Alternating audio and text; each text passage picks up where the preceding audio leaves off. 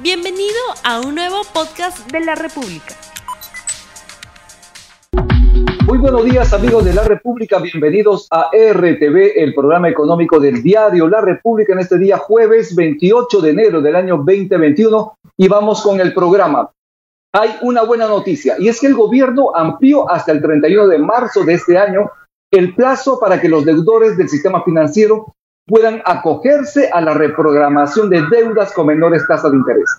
Esto forma parte del programa de garantías COVID-19 y se aplicará para los créditos de consumo personales, hipotecarios para vivienda, vehiculares y MIPES. Esto es una buena noticia. Sin embargo, también como parte de, esto, de este debate en el mercado financiero, debemos dar cuenta que en el Congreso se está debatiendo un dictamen de ley que busca fijar las, los topes en las tasas de interés de los créditos, que según lo aprobado en el Congreso deberá ser fijado por el Banco Central de Reserva y con la opinión técnica también de la Superintendencia de Banques Seguros.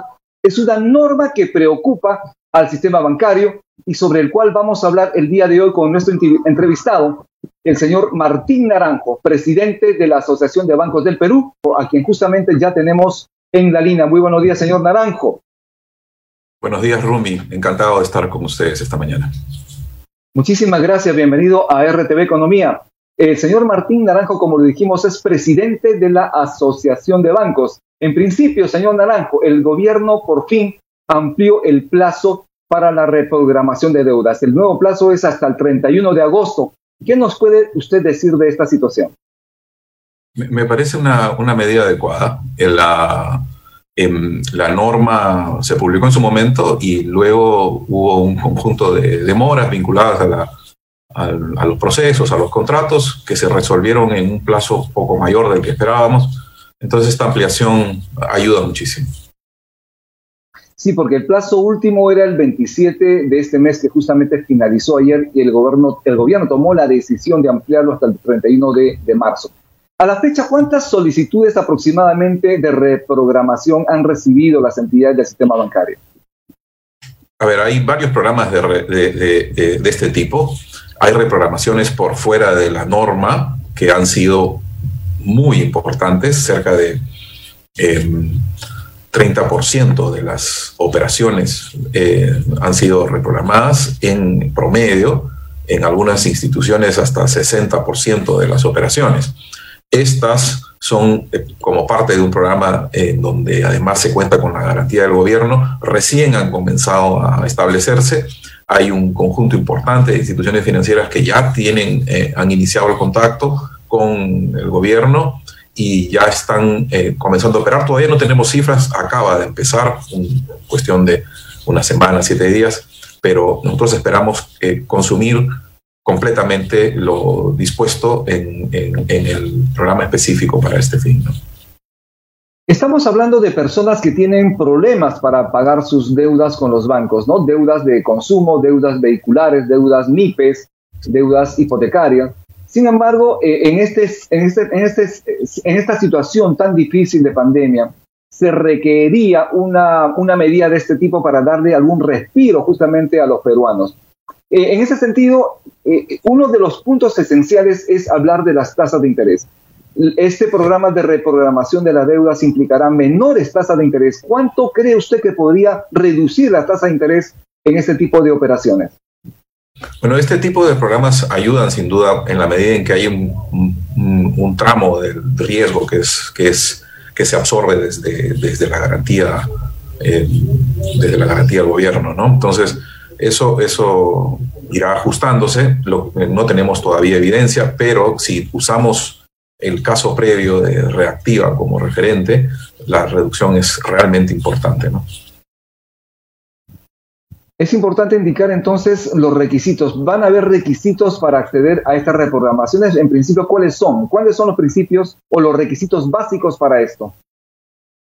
Los requisitos están en la propia, en la propia norma, es, es en mantenerse al día una determinada fecha y este, contar con la, con la información completa y luego hay una solicitud que se presenta a cada institución.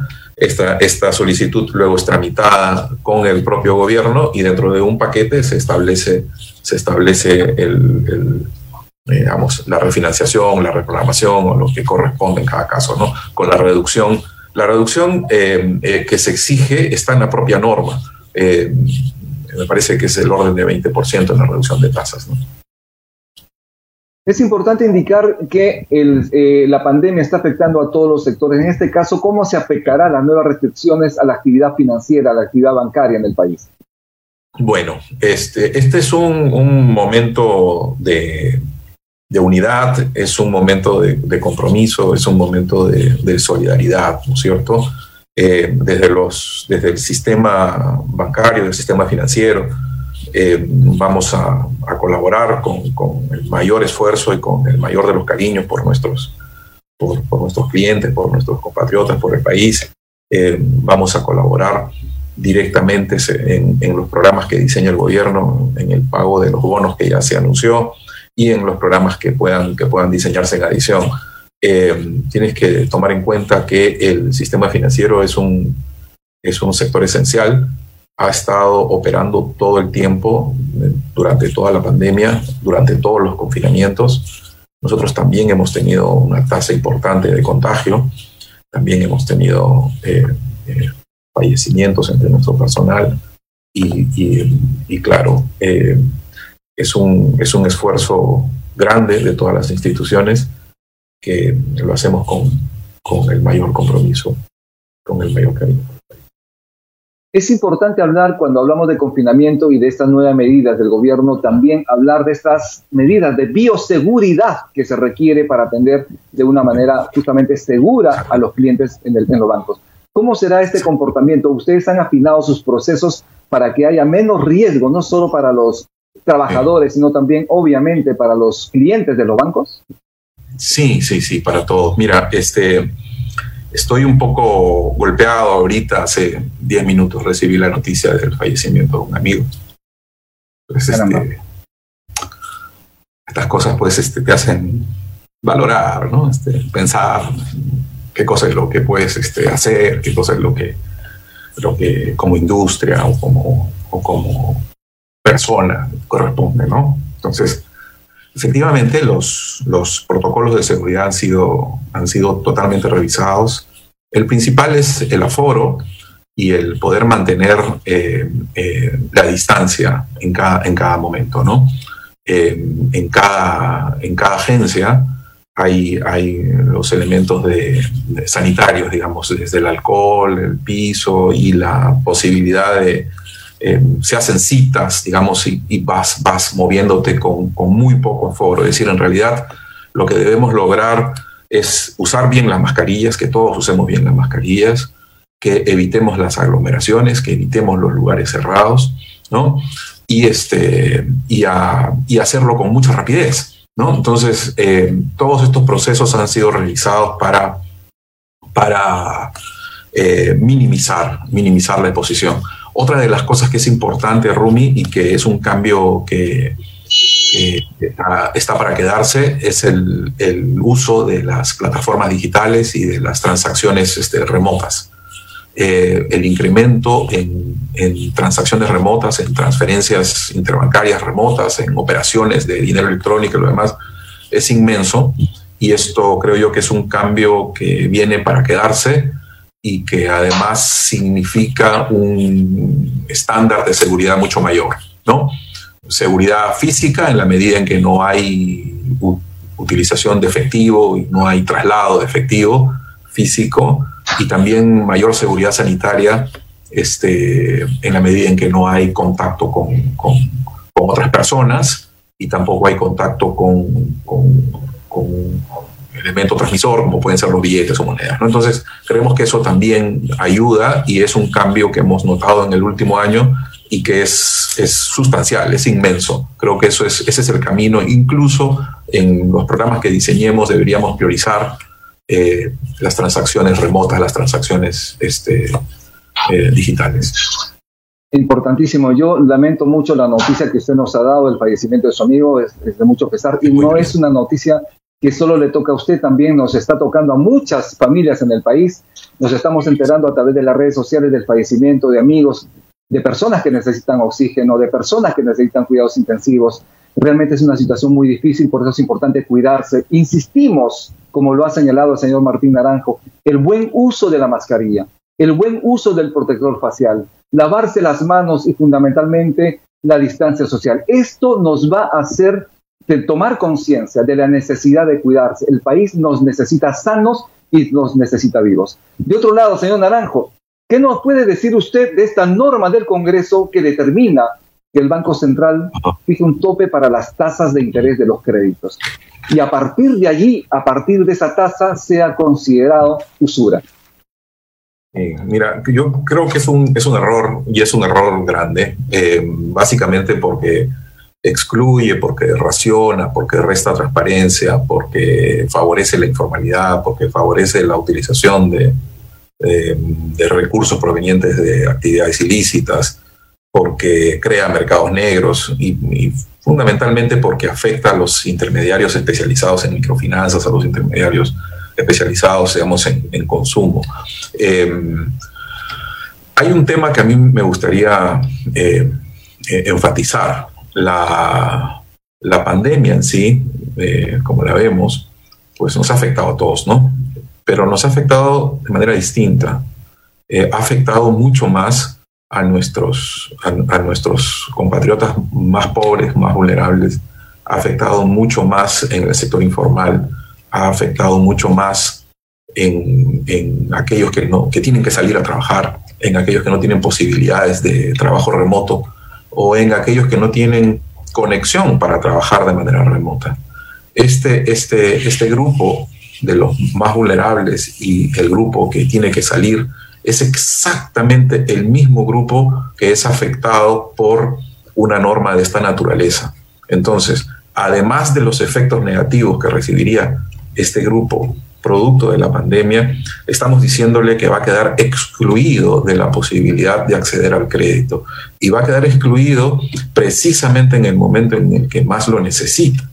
Va a quedar excluido cuando necesita reinventar su negocio, cuando necesita eh, mecanismos alternativos para generar ingresos o cuando necesita atender la incertidumbre y los, y los eh, imprevistos que surgen precisamente de todo este entorno tan, tan, tan duro en el que nos toca vivir en este momento. Entonces sí creo que es un error y además es un error muy grande. En otros países se utiliza esta fijación de tasa de interés. Conocemos el más cercano, nuestro vecino Colombia. Sin embargo, eh, los expertos han alertado que debido a esta situación surgen también, digamos, este tipo de créditos paralelos que son usureros y que también afecta muchísimo a aquellas personas que cogen este tipo de, préstamos. Eh, eh, la experiencia internacional no da cuenta de que podría utilizarse de manera adecuada, poner una banda de tasas que permitan moverse en ese, en ese ratio.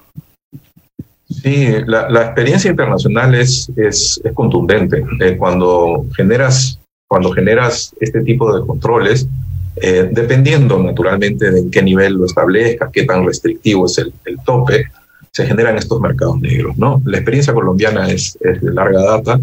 Hoy día, hoy día pues este, el, mercado informal, el mercado de prestamistas informales es, grande. Em, lo que tienen es, en realidad, es un problema mucho más grave de, em, depresión, de suicidios y de un mecanismo de, de terrible, donde ni siquiera tienes que pedir el crédito. El, el prestamista informal viene y te asigna una, una, una, un monto al que tienes que darle un servicio. Y este, es tienes que atenderlo como deuda. Eh, independientemente del tamaño de tu necesidad, independientemente de si lo pediste o no. Entonces, en esos extremos, además, se, se, lleva, se lleva a cabo en ambientes y en, formas de cobranza extremadamente violentas. Eh, ahora, eso que tenemos en Colombia eh, existe en otras, en otras economías en mayor y menor medida. En, Perú también existe. Acabamos de ver noticias en, en ICA de, eh, de un conjunto de prestamistas que al que no pagaba, pues lo electrocutaban, qué sé yo. ¿no? Entonces, todo esto, cuando tú estableces un, un, tope de esta naturaleza, lo que estás haciendo en realidad es poniendo a, nuestro, a nuestros compatriotas más vulnerables, eh, en lugar de frente a un, a un mecanismo formal en el que pueden ir construyendo su propia historia de crédito, los dejas a merced de este, de este conjunto de prestamistas informales que manejan recursos de actividades ilícitas y con mecanismos de cobranza realmente delincuenciales. ¿no? Entonces, por ese y otros motivos vamos, económicos más fundamentales, creo que es, nuevamente, eh, vuelvo y repito, es un, es un error y es un error muy grande. Antes de pasar a la pregunta del día y la respuesta del público, una pregunta que nos están eh, dando a través de las redes sociales. ¿Ustedes hacen un mea culpa respecto a las altas tasas de interés que cobran? Porque uno de los puntos de los considerandos de este proyecto de ley del Congreso es que ustedes cobran mucho, muchísimo a quienes les piden un crédito y les pagan muy poco a quienes ahorran en los bancos. Entonces, este es alto y la ganancia para los bancos es alto. ¿Qué nos puede decir sobre esto? Cuando, cuando miras las tasas en comparación con países como Colombia y Chile, y las miras correctamente, es decir, miras todo el costo del crédito, incluyendo las comisiones y lo demás, y miras los promedios, eh, los promedios en Perú son más bajos que en Colombia y que en Chile. Eh, entonces, eh, por un lado, la forma de comparar está equivocada. No es cierto que las tasas sean más bajas para el producto de tarjeta de crédito, los productos de consumo en, en, Colombia o en Chile. Al contrario, son más bajas en Perú. Y este, por otro lado, cuando miras la rentabilidad de la industria en Perú, Colombia y Chile, la, rentabilidad peruana es totalmente equivalente, incluso menor que la que existe en Chile, una vez que tomas en cuenta la industria completa y una vez que tomas en cuenta el ajuste por riesgo vinculado al riesgo, al riesgo país. Entonces, em, ni es mucho más rentable ni es más caro. Entonces, em, sin embargo, es perfectamente posible que el conjunto de tasas es una nube de tasas las que tiene que reducirse, tienen espacio para seguir mejorando. Y esa mejora tiene mucho que ver con el esfuerzo que hagamos como sociedad en mejorar nuestras instituciones, en mejorar nuestra infraestructura física y de protección social y en mejorar el rol de, este, la, de, la, de la regulación, el rol de las instituciones públicas y particularmente el rol de los programas que podamos diseñar para atender estas necesidades específicas. Entonces, sí hay espacio y es un, y es un, y es para mejorar, sin duda, y es un rol que nos corresponde a todos, desde los propios bancos, el gobierno, el regulador, el Congreso, sin duda, el Ejecutivo, y de manera muy importante a nosotros como clientes. En la medida en que atendamos nuestras obligaciones, las asumamos dentro de nuestra capacidad y las atendamos con responsabilidad, pues vamos a, tener mejores costos para todos y una mejor industria para todos. Yo creo que efectivamente hay, un espacio eh, que podemos resolver en común. Sí, señor Martín Naranjo, tenemos justamente los resultados de este sondeo rápido que hemos presentado al inicio del programa. La pregunta es, ¿los bancos deberían dar facilidades ante la crisis económica? Sí, 93%, no, 7%. ¿Cuál es su opinión respecto a este resultado de este sondeo rápido? Bueno, completamente de acuerdo. Yo este, creo que es un momento, nuevamente, eh, momento de unidad, un momento de compromiso, un momento de solidaridad y dentro, dentro de eso pues corresponde actuar con lo mejor de las capacidades en las que cada uno pues esté y colaborar para sacar adelante esta circunstancia tan dura que nos toca vivir en este momento. Estamos ya finalizando el programa. Muchísimas gracias por su participación. Y la última pregunta, muy pequeñita, por favor. ¿Cómo será este trabajo de ustedes respecto a este pago, este abono de los 600 soles en este bono anunciado por el gobierno? ¿Ustedes han realizado algunas coordinaciones con los miembros del Ejecutivo?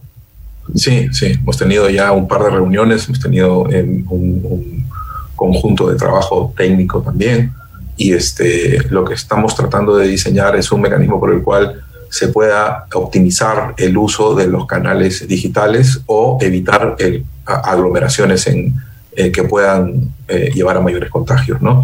Entonces, este, este diseño es, es, es, en conjunto y, bueno, seguramente pronto estaremos en capacidad de anunciar todo el mecanismo.